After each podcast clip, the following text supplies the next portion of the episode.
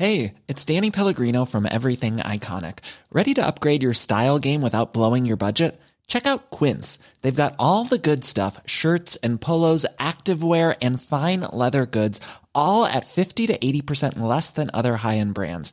And the best part? They're all about safe, ethical, and responsible manufacturing. Get that luxury vibe without the luxury price tag. Hit up quince.com slash upgrade for free shipping and 365 day returns on your next order. That's quince.com slash upgrade.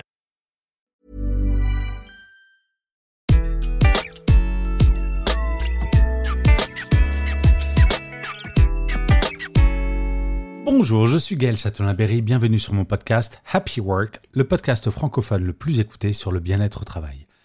Alors, pour commencer cette semaine, j'ai choisi de vous parler du présentéisme. Ah, le présentéisme. Vous savez, le fait de penser qu'il faut rester tard au travail pour essayer de prouver que l'on est impliqué et que l'on est motivé. Et oui, vous connaissez probablement ce léger travers que nous, les Français, et parfois certains pays francophones connaissent. Alors il faut savoir que dans plein d'autres pays, le présentéisme n'existe pas, que par exemple aux États-Unis, si vous restez tous les soirs jusqu'à 20h, on va pas se dire Oh là là, mais qu'est-ce qu'il est impliqué celui-là? Non, non, on va se dire Mais il sait pas s'organiser. Et oui, le présentéisme est quelque chose de très spécifiquement français et peut-être francophone. Mais en fait, il y a une origine historique à ce fait. Et oui, après la Deuxième Guerre mondiale, en France, un statut a été créé, le statut cadre. Par exemple, chers amis auditeurs belges, bah, le statut cadre n'existe pas chez vous. Alors peut-être qu'il a été importé par des entreprises françaises en Belgique, mais ce statut cadre faisait que des gens qui dirigeaient des équipes avant-guerre ont eu ce statut cadre, qui donnait des avantages et notamment des avantages sociaux.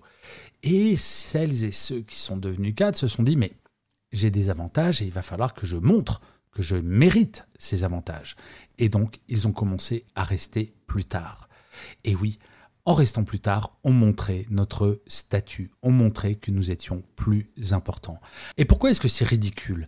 Mais parce que, in fine, ce qui est important par rapport à son entreprise, ce n'est pas le temps que l'on passe au travail, c'est bien ce que l'on produit.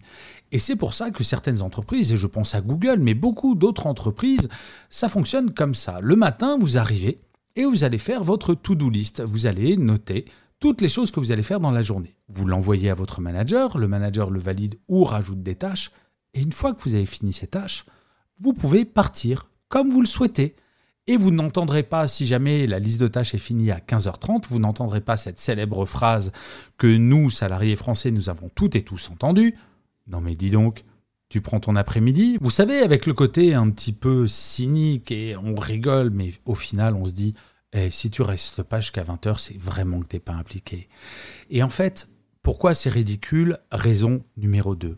Je vais vous livrer un chiffre qui date de 2018. Un salarié français, chaque jour, au bureau, en présentiel, va passer une heure sur ses réseaux sociaux personnels, à regarder des vidéos de petits chats sur YouTube ou à poker ses amis sur Facebook.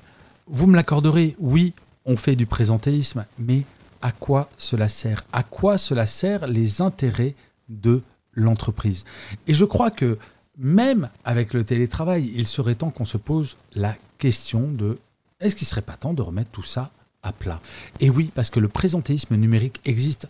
Vous vous rendez compte que certaines entreprises, pendant les confinements, ont dit il est fondamental que vous soyez connecté à 8h30 et vous déconnectez à 19h et on va le vérifier. Comme si le fait d'être connecté était la preuve d'une implication et d'une productivité. Il est temps de passer juste à la notion de productivité au lieu de penser aux heures que nous passons au travail.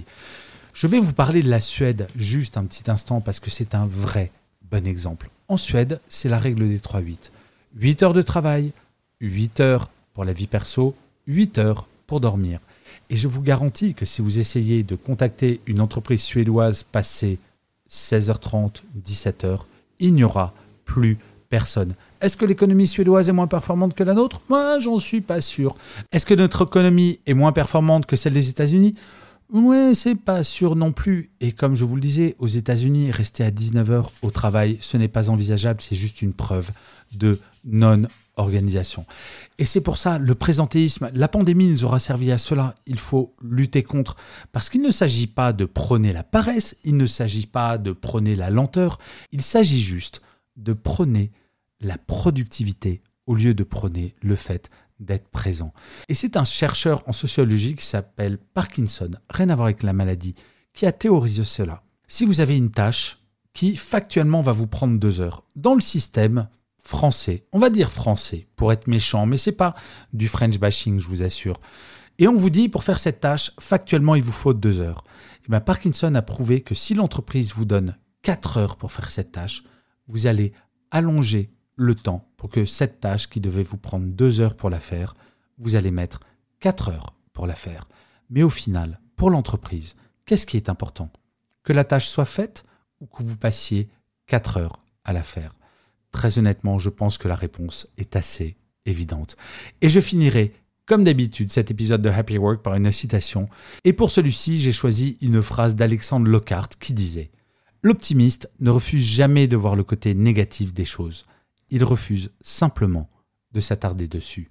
Je vous remercie mille fois d'avoir écouté cet épisode de Happy Work. Je vous dis rendez-vous au prochain et d'ici là, plus que jamais, prenez soin de vous.